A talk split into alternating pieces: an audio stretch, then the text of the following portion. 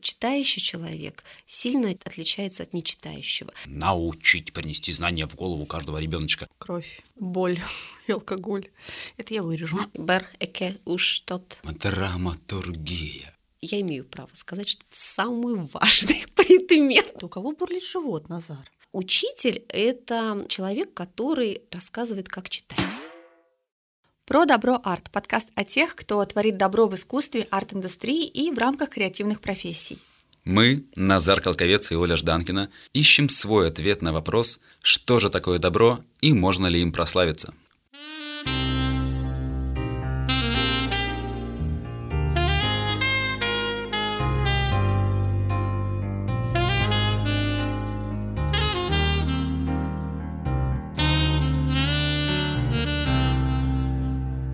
Сегодня у нас в гостях Мария Никонова, преподаватель русского языка и литературы Педагогического колледжа номер 8, финалист конкурса «Учитель года 2020» в Санкт-Петербурге.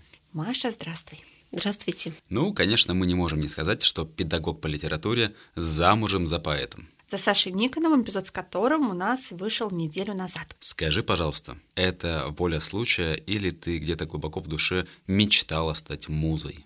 Нет, музой я не мечтала быть. Это такая ответственная вещь, потому что к тебе такое пристальное внимание, тебя ищут твои следы в стихах, где их нету, где ты есть, там этого не видят. Образ твой искаженный. В любом случае, даже положительный образ, даже идеальный, хороший, но все равно искаженный. Поэтому вообще не думала о том, чтобы быть музой. И поскольку я встретилась с Сашей в таком юном возрасте, можно сказать, что я вообще ни о чем не думала. Как ты считаешь, а вообще для чего в школе такой предмет, как литература? Что он дает или что он, может быть, должен давать, ну, собственно, кроме общего образования?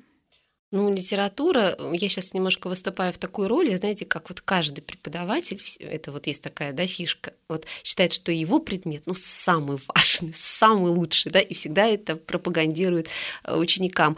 Но литература – это ведь вообще даже не совсем только про образование, да, там вот ты там изучаешь какую-то эпоху на примере э, произведения или что-то, это ну, про все, про мозги, про думать, про текст, про психологию, про находить отголоски своих каких-то чувств и ощущений внутри какого-то произведения. Это такое бесплатное путешествие в любую эпоху, в любую страну, в любой город. То есть это такой огромный мир, который даже вот мне очень трудно уместить в какое-то определение, да, вот что такое литература. Это вот прямо про все, а поскольку про все, Поэтому я думаю, что я имею право сказать, что это самый важный предмет. И то, что его становится меньше, а его действительно становится меньше, и вот как-то наоборот, его сокращают часы изучения вот русского языка, литературы, вот комитетом по образованию и в школах это видно, и в моем колледже это тоже видно. Я считаю, что это такая прямо серьезная ошибка, и мы, к сожалению, можем наблюдать нехорошие последствия этого.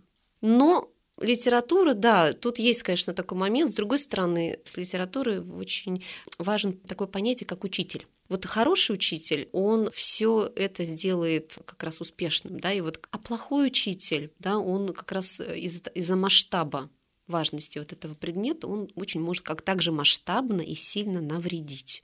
Есть еще вот действительно еще такой момент. Да. Остановись, пожалуйста, подробнее на вот этой важной роли педагога чем она заключается, ну, наивысшая миссия. Кроме того, что мы все понимаем, что научить принести знания в голову каждого ребеночка. Но это же нельзя сделать насильно. Преподавание литературы это не про научить на самом деле, потому что, ну, в принципе, ребенок и так может дома читать, правда же, да, и спокойно, и должен дома читать в семье. Учитель – это человек, который рассказывает, как читать потому что некоторые произведения, особенно в определенном возрасте, ты сам никогда в руки не возьмешь, они тебя толкнут, да, толкнут какой-то сложности, какими-то непонятными вещами. И вот как раз учитель, хороший учитель, у него есть этот ключик. И он открывает тебе вот эти классные вещи. Он заставляет тебя видеть, в хорошем смысле заставляет, не насильно как раз, а показывает. А дальше, а дальше уже дело за тобой. Ты уже дальше читаешь уже сознанием, что ты можешь там увидеть. То есть учитель это не про то, прочитайте мне, значит, вот эти главы из «Войны и мира», а завтра я вас спрошу, про что они были, протестирую, да. Учитель про то, а посмотрите, что в этих главах есть, а вот это, а вот это ведь об этом, а у этого другого автора. Толстой так писал, а Тургенева свои фишки, а у Достоевского совсем другие фишки. И вот это все видеть, отличать, тогда ты будешь получать удовольствие. Но это касается так всего. Вот про это учитель. А если говорить о русской поэзии в целом, то наш любимый вопрос – про добро ли она? Или она больше, ну вот про эту, про боль, про тяготы, про страдания, про вот эти все там ну, вот я бы немножко обобщила не только про поэзию, а вообще про литературу. Вот у нее такой интересный есть парадокс. В целом она, в общем-то, настраивает человека, ну, должна, на мой взгляд, и большая часть ее, да, настраивает на такой позитивный вектор, да, такую систему координат нужную она формирует. Вот как там есть такая избитая фраза, учит всему доброму, светлому, прекрасному. Но вот если говорить про конкретные какие-то вот тексты, я вот задумалась, где бы звучало слово «добро», я не припомню таких текстов, где вот прямо размышлялось бы, об этом говорилось, к чему-то призывалось. Ну, наверное, за исключением, где вот об этом прямо говорится, это книга Рубена Гальего «Белое на черном». Вот, наверное, только у него он как раз рассуждает про нянечек добрых и злых, при том, что он там в этой главе говорит, ну, Рубен Гальего, да, он в детском доме, это испаноязычный, но русский испанских кровей русский автор. Да? Он родился инвалидом и вырос в детском доме для инвалидов и написал об этом книжку замечательную и получил Букеровскую премию. Да, это такая культовая книга «Белая на черном». И вот там у него есть глава про нянечек. И он такой говорит, не люблю делить людей вообще. Ну вот э, это же такая детская тема, да, мы делим, и на самом деле и во взрослом состоянии тоже же делим людей, да, то есть мы лукавим, что нет, но мы делим для себя, вот это там нам близок, этот нет, этот хороший, это. И вот он как раз вот корит себя, что делит, но вот он говорит, действительно, нянечки были добрые и злые, вот размышляет, какие добрые, какие злые, почему такие, такие. Вот и в этой главе, и во всей книге он поднимает вопрос добра, вот где это вот единственное, что мне пришло в голову, где эта тема прямо звучит очень так вот явно. А в целом, мне кажется, что вся литература это какие-то рефлексии каких-то вот э, насчет своей жизни, своих каких-то чувств. И насколько честен человек, если человек автор искренен, да, честен, пытается не солгать, то это приводит к добру его творчества. Если он пытается лукавить там что-то, или вот там, например, да, там пишет не ради чего-то, то, возможно, это уже и не про добро. То есть вот так вот. Я вот, когда Оля озвучила вопрос, сразу подумал, что самыми культовыми, воспеваемыми и популярными, как в кинематографе, так и в литературе, всегда становятся драмы. То есть людям прям необходима драматургия, чтобы насытиться, собственные эмоции, вытащить наружу их все благодаря автору, который мастерски описал страдания там главных героев, возможно, частично пережитые им лично. Пропустить через книгу все то, что в самом человеке есть, разобрать по мелочам, сложить обратно. Ну, это ведь на уровне подсознания даже скорее происходит. И в конце романа человек, когда закрывает книжку, делает такой... Слава богу, не со мной.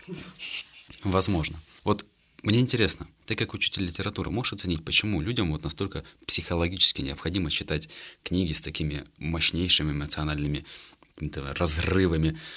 Что это им дает?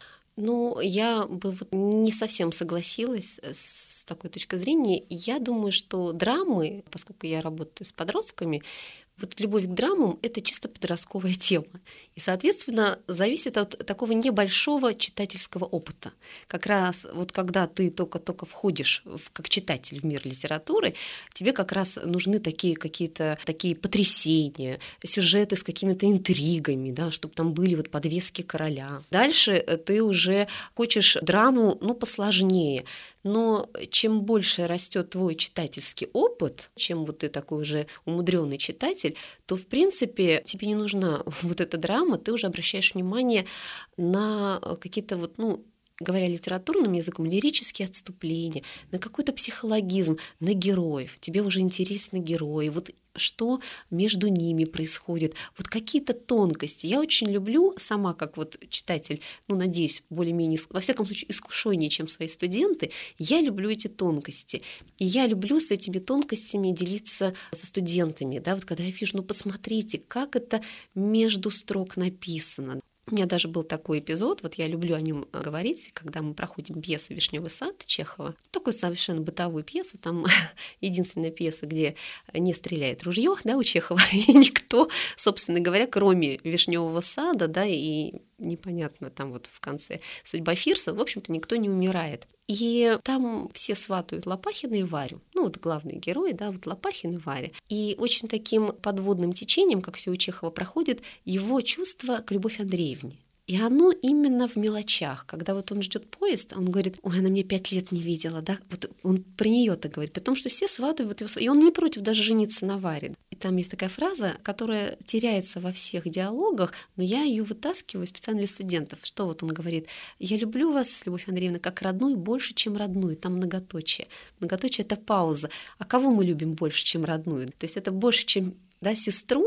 И у меня была студентка, я у нее видела литературу, она еще у нас студентка четвертого просто курса. У нее папа э, известный худрук Воронежского театра, и визитной карточкой этого театра является пьеса «Вишневый сад».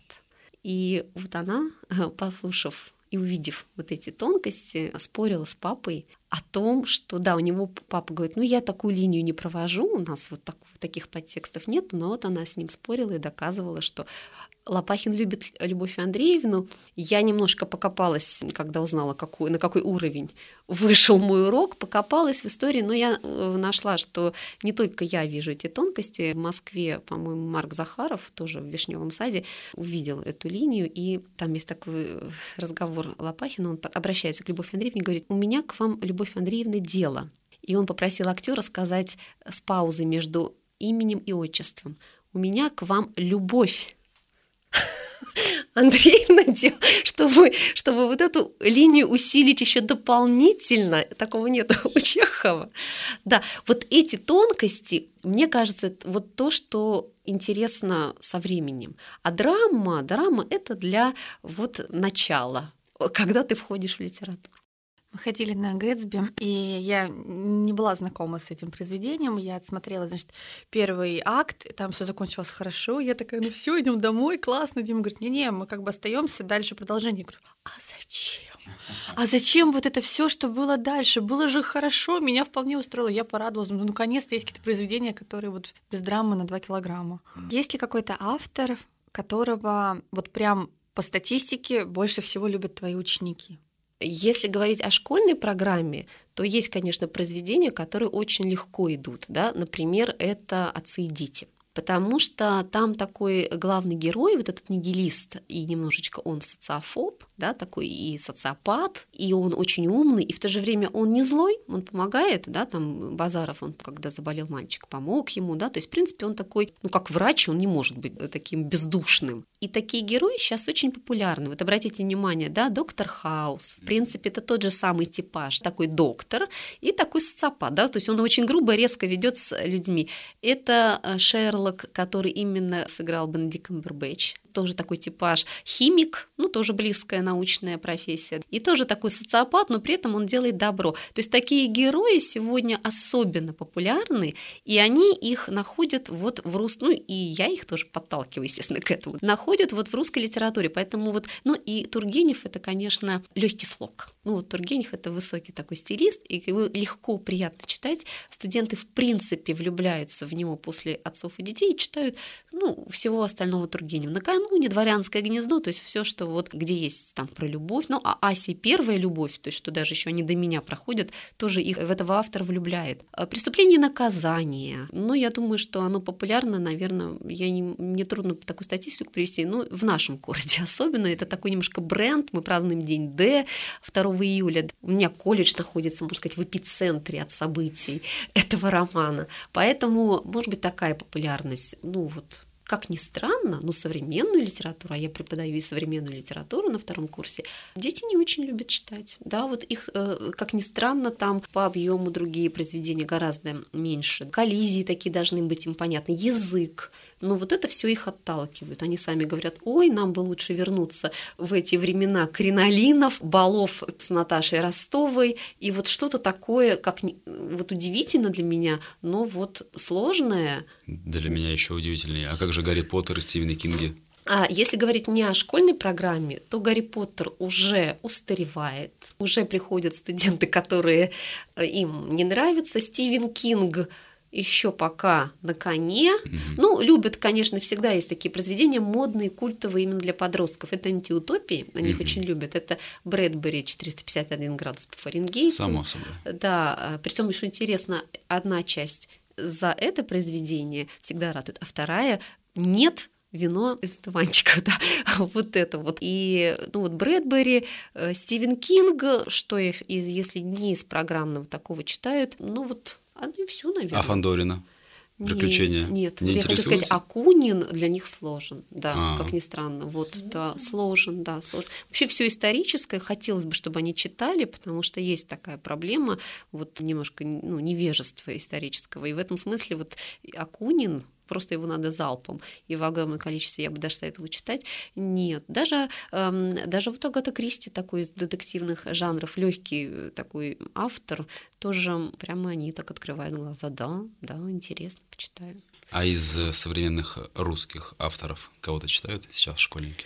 Ну, из современных русских авторов Боюсь то, что только я им даю на уроки. Вот. Ну, у нас педагогический колледж, и поскольку я не в школе работаю, у меня есть достаточно такая большая свобода выбора литературы, что касается именно современной. Да? То есть, э, когда приходит после 9 класса, 10-11 класс, я, естественно, по программе школьной иду. А потом у нас начинается такая свобода, и поскольку педагогический колледж, я стараюсь отбирать им произведения, где так или иначе звучит тема детства. Но поскольку они педагоги, им вот интересно. И поэтому они у меня читают с удовольствием, читают того же Гальего, да, а, Шмидта «Оскара и розовую даму» они любят. А, Санаева «Похороните меня за плинтусом» а, с удовольствием тоже, да, читают. Рассказы, сейчас очень много рассказов, там, там Полянская, «Чужок мороженое», Вячеслава Комкова «Я немец». Ну, то есть был Кауфман «Вверх по лестнице, ведущий вниз». То есть там эта книжка шикарная, написанная учительницей, про школу американскую. И это, ну, как бы тоже очень близко, такой педагог, взгляд педагога на детей, на подростков. И мы вот изучаем уже на таких уроках и литературу, и немножко педагогику, потому что это все про детей, а им важно на эту проблему смотреть ну, с разных сторон. Это будущие педагоги. Я вот спросил тебя, сам думаю, да, действительно, сейчас даже если подумать, автора, который пишет на русском, очень многие из них пишут 18+ там, ну, из современных. Дом, в котором Мариам Петросян. Да, да, это, да, ну, да. то есть это в школе, да, это... Но его любят, кстати, вот я хочу сказать, в дом, в котором читают с удовольствием. Да, вот я сейчас заметила вот из последнего, что я вижу на столах, да, такой э, вот лежит, да. У меня просто Виктория, ну, моя жена прочитала совсем недавно, была в величайшем восторге. Я как бы оценил, себе поставил, надо тоже почитать. Но сегодня многие авторы, может быть, еще проблема, а почему вот э, русских, ты про русских говоришь, очень многие русские авторы очень мало пишут про современность. Вот интересно, вот я даже сама задумалась, вот мы проходим XIX э, век со студентами. Тургенев писал про свою современность, да, вот нигилисты появились, да, Достоевский писал про свою современность, да, вот этот Раскольников, там дата, вот когда он выходит на эту Сенную площадь, это вот дата написания романа вот этот год. Толстой писал близко к своей современности. Сегодня очень много авторов, вот эти культовые романы, они все про прошлое. Вот из того, что я последнее прочитала, «Лавр» — это про средневековую Русь, ну, Водолазкин, да, вот известно. Вообще Водолазкин все пишет про а, прошлое.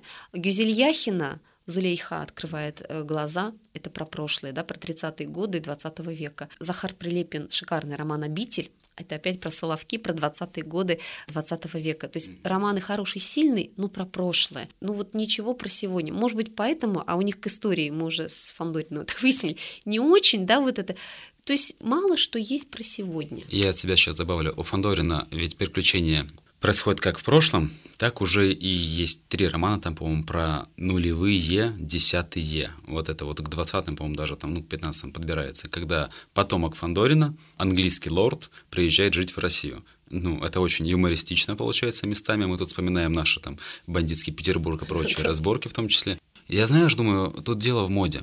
Вот сейчас ты когда сказала про героев, которые в моде, как Шерлок, допустим, Железный человек, возьмем кинематограф, да, комиксы, сейчас очень модно стало делать такой контент, как в кино, так и в литературе, где есть что-то исключительное в героях. Если это не суперспособности, то это какой-то супердефект. И люди этим, этой темой очень хорошо манипулируют с публикой, потому что это вызывает большой интерес как человек будет с этим справляться, на что использовать, там, во благо или во зло, в своих интересах личных или в глобально-человеческих. И именно поэтому, я думаю, даже про конец света, да, там сейчас, когда романы пишут наперед, вот это цепляет. Ну, а почему бы не делать этого человека в нашем времени? Без суперсил? Суперсилой, пожалуйста, какая разница? Вот хороший вопрос. Я когда пошла писать сказки к Боре Драгилеву, я тоже, он мне говорит, приходи. Я такая думаю, боже мой, что там, в смысле сказки? Ну это же чушь собачья, там драконы должны летать, ну как так-то? Он говорит, ты что, с ума сошла? Нет, мы пишем про то, что здесь сейчас. У тебя вот маршрутка едет, ты про нее пишешь, там трамвай, доктор, ну, неважно, учитель. И я была шокирована. То есть мне даже в голову не приходило, что а мы ведь отражаем наше время.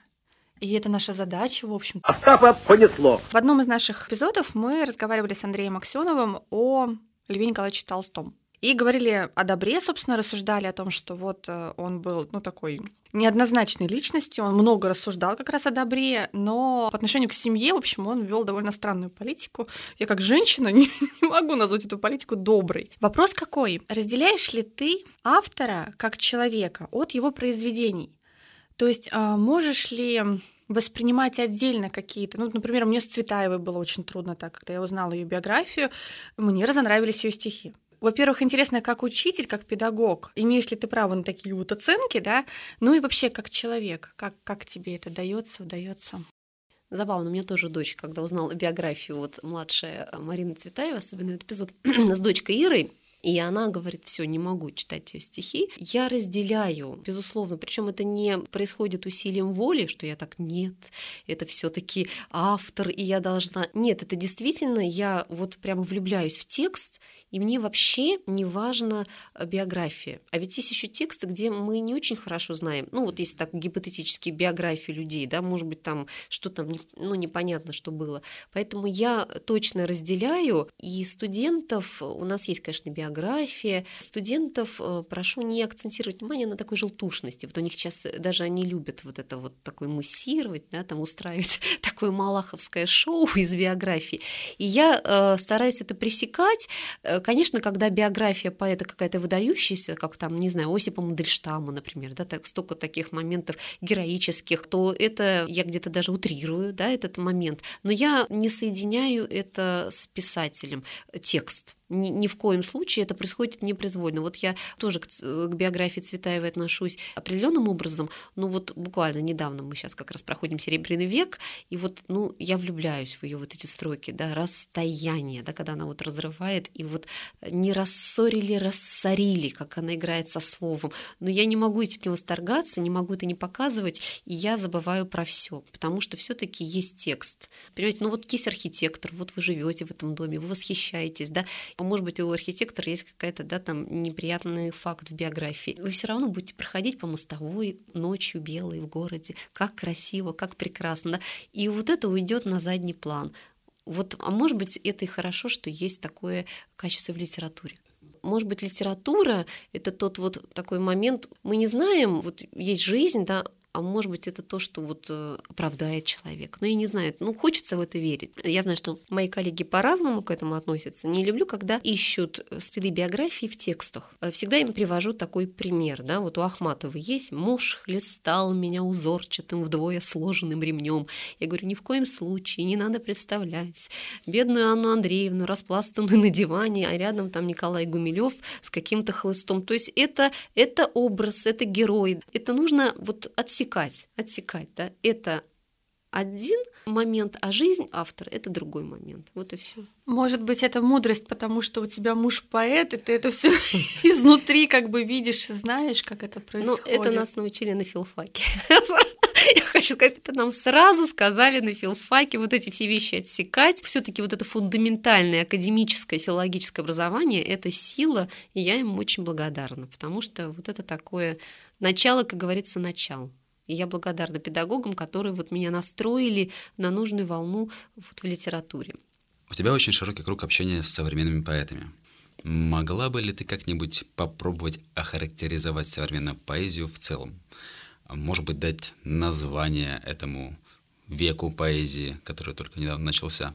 Какие-то особенности выделить? Кстати, часто говорю о современных поэтах э, на своих уроках. Вот, например, есть такая проблема в связи с телефонами, с мобильными телефонами, то, чего не было у нас. В мое время там подсматривали в тетрадку, да, в книжку что-то списывали. Сейчас все очень примитивно, да, нет никаких шпаргалок, нет ничего, вот эти телефоны. И большая проблема, вот э, какое-то задание даешь, не хочется потом дома тратить время на сверку с плагиатом, вот это вот, ну, с, что они скачали. И, например, вот такой есть задание анализ стихотворения. И когда у нас второй курс современной литературы, я им даю современных поэтов стих, они же не найдут этот анализ в интернете. Жданкина у меня, Ковалевская. Это круто. Леонтьев, Комаревцев. И вот они пишут, я вам не буду говорить, что они пишут, наоборот. Ну, это интересно. так интересно. Да, я очень много говорю об этом. Иногда вот даже какие-то у меня есть стенд в кабинете. Вот у нас, э, помню, два года назад была к Новому году, я сделала, тоже вывесила стихи разных поэтов, и в том числе современных о зиме, да, то есть вот и студенты видели это, подходили к стенду, да, то есть мне кажется, что сегодня какой-то есть бум и некий такой всплеск интереса к поэзии, но мне кажется, это прям заметно. И очень много, э, вот когда я была молодой, скажем так, да, там 18-20 лет, ну такой совсем юный, я вот не могу вспомнить, вот была очень сильно развита рок-музыка, да, вот были вот музыканты, которые играли, причем не кавера, как сейчас, а свою музыку, да, вот свою, э, и вот это было прямо в тренде, да, говоря современным языком. А поэтов я не знала, и я их не слышала и не встречала. А сегодня студенты и без меня ну, много что знают, и там ходят на какие-то в кафе, где вот они вдруг встречают поэтов, оказывается, что они там знают того, сего, пятого, десятого. То есть сегодня, безусловно, какой-то век поэзии. Я не беру на себя смелость э, какой-то металлический ему окрас придать, да, там золотой, серебряный, медный, да, или что-то еще.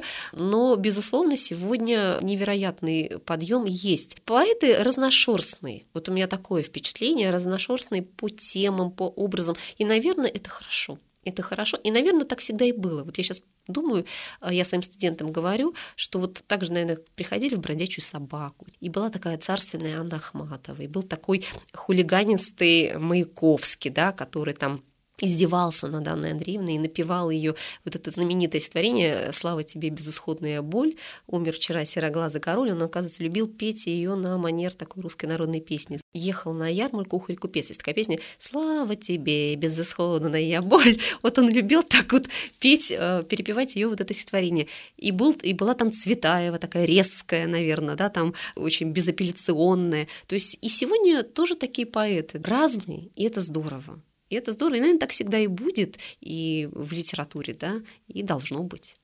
Так что сегодня эпоха возрождения.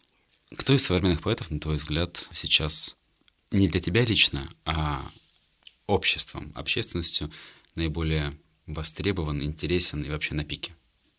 Ну вот э, я соглашусь э, с мужем, со своим Сашей, да, который всегда говорит, что поэзия сегодня в андеграунде, и вот, ну, есть такое очень одно, наверное, на слуху популярное медийное имя, это Вера Полоскова. Ее действительно, ну, вот как бы все знают, остальные уже, ну, вот единицы, там даже даже Вера Павлова, да, какая-то. Но вот Вера Полоскова, ее знают практически каждый вот у меня студент, который вот приходит. Но это такое исключение, которое подтверждает правило, да, что поэзия в целом в андеграунде. Поэтому вот я бы ну, не смогла бы так вот ответить, кто, да, то есть, да никто, вот в андеграунде она, к сожалению. Поэтому нужно вот это раскачивать, ну, по мере сил, да, я тоже стараюсь на своем месте это делать. Но, а было ли когда-то иначе? Даже я думаю, что в, серебряном, в серебряный век нам ближе вот по духу, чем а, вот эта эпоха поэтов-шестидесятников, которая собирала политехнические вот эти вечера, да, в, вечера в политехническом, там у них были встречи у памятника в Москве Маяковскому. Вот, видимо, из-за вот этого войны, из-за вот этой цензуры, да, вот во время оттепели прямо такая нужда э, так совпала, да, по слову, по какому-то чему-то, ну, неофициальному, без Ленина, да, чему-то вот э, сформировалась, что э, тяга к поэзии. А в Серебряном веке, я думаю, была э, такая же ситуация, как сейчас, да, вот была бродячая собака, были какие-то вот эти клубы типа башни, да, там вот, или там вечеров у Гиппиуса Мережковского. Ну а в целом, в целом, что там, эти книжки издавались там по, 16, там, по 10, по 20 экземпляров, да, там, ну вот по 100, там, да, ну то есть, ну точно так же, как у сегодняшних поэтов. Вот посмотрите, сейчас же репринтные издания есть, вот тираж просто можно посмотреть знаменитых вот там, не знаю, верст, да, там или еще каких-то сборников. Что такое добро в литературе для читателя? Ну, мне кажется, добро в литературе для читателя – это вот когда у него э, рождается светлое чувство после книги да, хотя даже книга может быть драматичной, закончится как-то плохо, и там могут все умереть, но вот светлое чувство у тебя родилось, а светлое чувство это уже скажем так, залог того, что ты ну, что-то, может быть, хорошее сделаешь, кому-то улыбнешься, кому-то сделаешь добро, да, или черное, да, какая-то пустота. Вот если, к сожалению, и такая литература, как вот в фильме «Человек с бульвара Капуцина», да, «Мистер Фест» и «Мистер Секонд», да, если вот такой вид искусства. Поэтому вот я думаю, то, что рождается в читателе в после. Некоторые авторы, они, вот как Толстой, опять-таки, да, они, в общем-то, прямо говорят, вот это положительный персонаж. Вот. И у них все, в общем-то, в целом хорошо складывается. Вот это плохие персонажи, там, как Анатолий Курагин, ему ногу ампутируют без наркоза, да, он будет кричать истошно.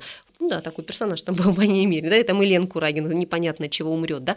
То есть вот будете жить плохо, да, безнравственно, вот такой будет конец, и ты сразу видишь, о, вот это система координат. Но это э, есть авторы, которые вуалируют, да, скажем так, вектор но важно другое, важно, что у тебя родилось. И, в принципе, после войны и мира, да, какое оно бы ни было, автор в жизни, ну, произведение феноменально классное. Оно действительно вот будоражит хорошие чувства, и там каждый может что-то найти. Да? Вот даже так, вот я им даже как педагогам говорю, посмотрите, вот какие классные главы в конце романа, где вот княжна Мария, ну вот вот сейчас бы каждой женщине на это ориентироваться. Она, например, ведет дневник наблюдения за своими детьми и такая записывает мне кажется, вот это провоцирует жадность. Нужно делать по-другому. И такие вещи, ну, мы их даже пропускали в школе. А вот на это стоит обратить внимание, и это то, что э, побуждает тебя к добру, правда же, да? Потому что это такие, ну, светлые моменты. Мне кажется, про это. Что у, читателя э, после книги? Какое вот светлое чувство или такое опустошающее? А что такое добро лично для тебя? Ну, я соглашусь, что добро — это про дела. Для меня добро — это дела, поступки. И с возрастом ты понимаешь, что, наверное, это одно из самых важных качеств. Если ты в начале, на заре своей туманной юности, да, ценишь там ум, например, да, в людях какое-то остроумие, возможность так сразу среагировать и классно пошутить, то потом ты начинаешь понимать, что, наверное, самое все-таки ценное и главное это то, чего ты сам ждешь от других людей, это добро. Добро в каких-то мелочах даже, да, чтобы там кто-то тебе сказал доброе слово, простое, да, кто-то похвалил, кто-то улыбнулся, кто-то что-то там, какую-то отдачу. И это то, что тебя питает. Ну, вот это добро, а, соответственно, питает других, да. Если тебя питает, значит, и других питает. И вот это для меня добро. И это самое главное. Если бы ты стала министром литературы, каким был бы твой первый указ? Первый указ был бы увеличить литературу, пересмотреть программу, какие-то вещи, может быть, убрать, и э, какие вот, ну, ну, действительно устаревают вещи. Мы немножко по старинке вот плывем в плане школьной программы, а ведь она все пополняется и пополняется, и ее все больше и больше, и она уже, ну, она ну, не резиновая, да, и какие-то вещи, ну, не страшно, если они останутся. Главное же э, приобщить человека к литературе, но потом-то он прочитает все остальное, да, то есть не надо переживать, что какой-то автор или какое-то его произведение уйдет. Ты не знаешь, что он должен уйти из книжных полок, да, из твоего книжного шкафа и так далее. То есть я бы перетрясла программу, э, я бы э, на самом деле особенно уделила внимание хотя я не работаю там, но поскольку я мама, в средней школе вопрос у меня о некоторых произведениях действительно встает, да, почему там э, проходит муму в пятом или в шестом классе, который, ну, не понять ребенку, просто чисто, насколько там глубокие философские смыслы, ну, зачем муму, зачем в седьмом или восьмом классе проходит бунинский рассказ «Кавказ», где э, человек э, застрелился из двух револьверов, когда узнал, что у его жены есть любовник, да, он их преследовал. Но вот, понимаете, это такое время, становление каких-то романтических чувств. То есть, ну, там только с мальчиками только-только-только, да, что-то начинается, а тут уже любовник, уже самоубийство, еще такое пафосное, да, вот он выпил шампанского, зашел в номер из двух револьверов, да. Как это можно изучать в восьмом классе, когда, например, есть у Чехова там рассказ «Шуточка», да, шикарный рассказ, да, шуточка. Вот можно того же Гарри Поттера частями, да, вот, понимаете, очень важно сформировать у ребенка желание читать. Вот мне понравилась фраза Архангельского, это такой на канале Культуры ведет многие передачи. Он сказал, что у него дети стали одно время читать котов-воителей, и он прямо был в шоке. Боже мой, какая литература.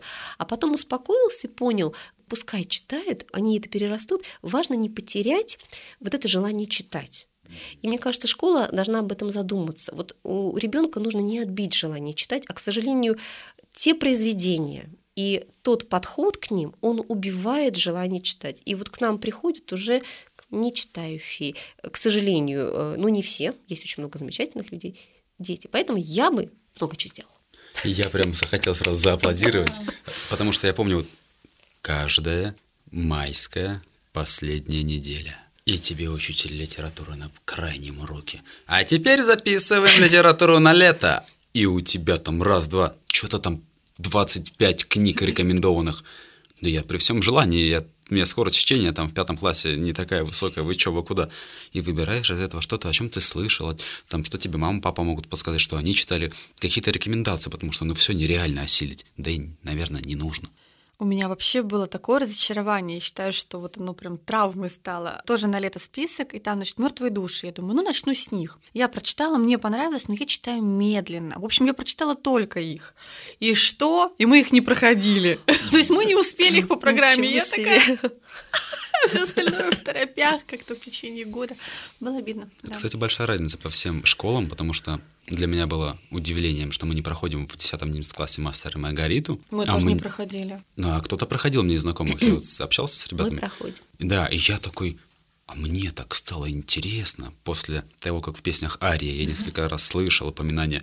Я даже не понял, что он там поет. Говорю, Нинка, говорю, что он, Нинка, что он поет? Пей свой яд, пей бла бла бла бла она говорит, пей свой яд, пей прокуратор Понтий Пилат. Говорю, а, это вот тот, который там что-то с Иисусом туда-сюда расп...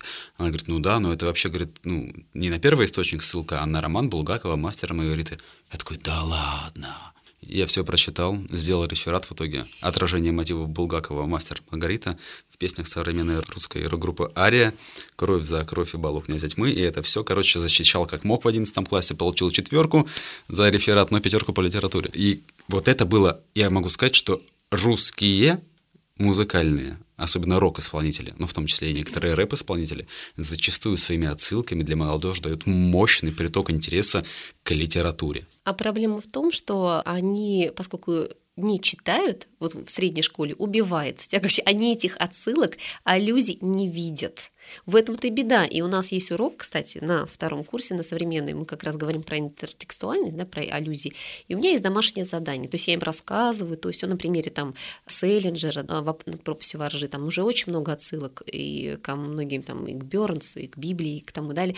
И я им даю задание так, вот в песнях Оксимирона, Дайте танк, э, разных-разных групп, на Сплин, ДДТ, находим аллюзии и реминисценции. И они ищут, и потом с удивлением потом обнаруживают, что это оказывается, да, вот туда, туда, туда. Но они, конечно, из-за вот такой начитанности видят только поверхностные, а вот какие-то сложные отсылки, это уже нужно, ну вот уже такое чтение глубокое. Что ты пожелаешь нашим слушателям как учитель?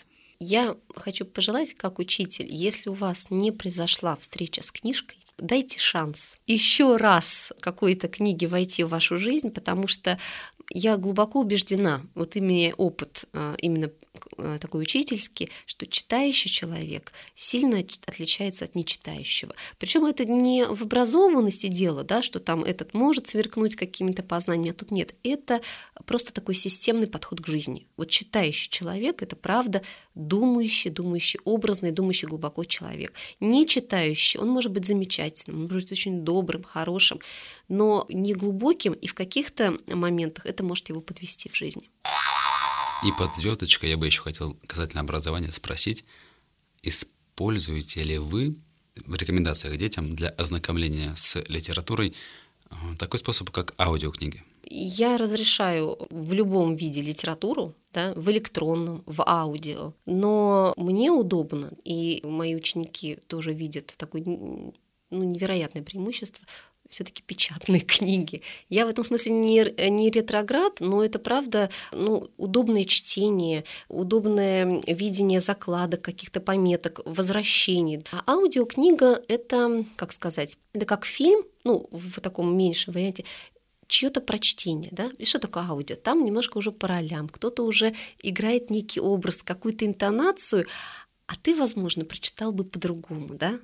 Ну вот, э, это как кино. Сначала мы проходим произведение, а потом я использую, естественно, сейчас много же экранизировано, да, я какие-то куски, отрывки ставлю, но уже после того, как прочли, когда сформировалось свое впечатление о герое, сравните свое с другим. А так будет формироваться что-то чужое. Ну, мне так кажется. У меня тут же вопрос под второй звездочкой. Есть ли какая бы то ни была экранизация любого российского или иностранного литературного шедевра, экранизация, которая, по-твоему, превосходит э, первоисточник? Ох, какой такой вопрос коварный. Но я вот превосходит, превосходит, наверное, есть. Я в этом смысле очень люблю кино. Вот хочу сейчас сказать, вот что мне вертится в голове первое, что пришло на уровне книги, это э, я прямо не могу бесконечно смотрю фильм "Жестокий романс" Эльдара Рязанова. Ну там, ну так, там такие характеры. Вот это, вот это, кстати, даже больше, чем э, пьеса. Ну то есть вот, вот показано, да, ну, если не превосходит, то на уровне точно, ну, может быть, даже и превосходит, потому что там и романсы, которые звучат, естественно, да, их там нет уже в э, тексте, они дополняют вот эти моменты, но я думаю, что любое какое-то игровое произведение такого в жанре приключенческом, там, а-ля «Три мушкетера», ну, я считаю, что вот наш фильм с Боярским, он превосходит роман Дюма, ну, например, то есть вот я думаю, что таких можно много найти примеров, так что это возможно возможно, когда берется за дело такой сильный режиссер с прочтением. И это хорошо. Это хорошо, потому что это любая постановка театральная, там ты рисунок изобразил, да, по это, это, это прочтение. Это все равно жизнь этого произведения. Так что я «Три мушкетера» не смогла читать, потому что я открыла и такая, в смысле Боярский не поет здесь. я даже не ожидала, что такая будет подстава. Как это так? То есть тебя не смутило, что там нет фамилии Боярский? Это не важно, да, но вот просто все совсем по-другому, и там совершенно другие образы, ну прям совсем. У меня было попадание стопроцентное с этим, пролетая над гнездом кукушки. Я не знаю почему, но я прям вот их все такими и видела. Но я кино посмотрела позже, уже думаю, о, шикарно, прямо из головы у меня взяли. Ну это Очень. да, там талантливая экранизация, конечно, шикарная. Там и Николсон, просто одна из его лучших ролей. А я от себя добавлю, что, на мой взгляд, облачный атлас Вачовский превзошел первоисточник. То есть роман, насколько бы он классно не был написан, мне показалось, что там даже есть сцены, которые хвала режиссерам, которые они не использовали вот как раз в фильме, и это только от этого фильм только выиграл. Спасибо огромное. Было очень познавательно. Я думаю, что нам нужно будет отдельно списком потом рекомендованная литература. На лето. На лето, да-да-да. Спасибо большое. Вам спасибо, большое Мария. спасибо за вопросы. Спасибо. До новых встреч. Пока-пока. Спасибо, что слушаете наш подкаст. Подписывайтесь, чтобы не пропустить будущие выпуски. Ставьте лайки, делайте репосты. И рассказывайте друзьям. Пишите нам в комментариях и в директ, кого бы вы хотели услышать в следующем эпизоде. И следите за анонсами в наших соцсетях, чтобы успеть задать собственные вопросы будущим гостям, которые мы озвучим в эфире. Эпизод подготовлен в рамках проекта «Цикл подкастов «Слушаем, читаем, говорим» Центра «Мир Далат», реализуемого с использованием средств гранта президента Российской Федерации, предоставленного Президентским фондом культурных инициатив. Thank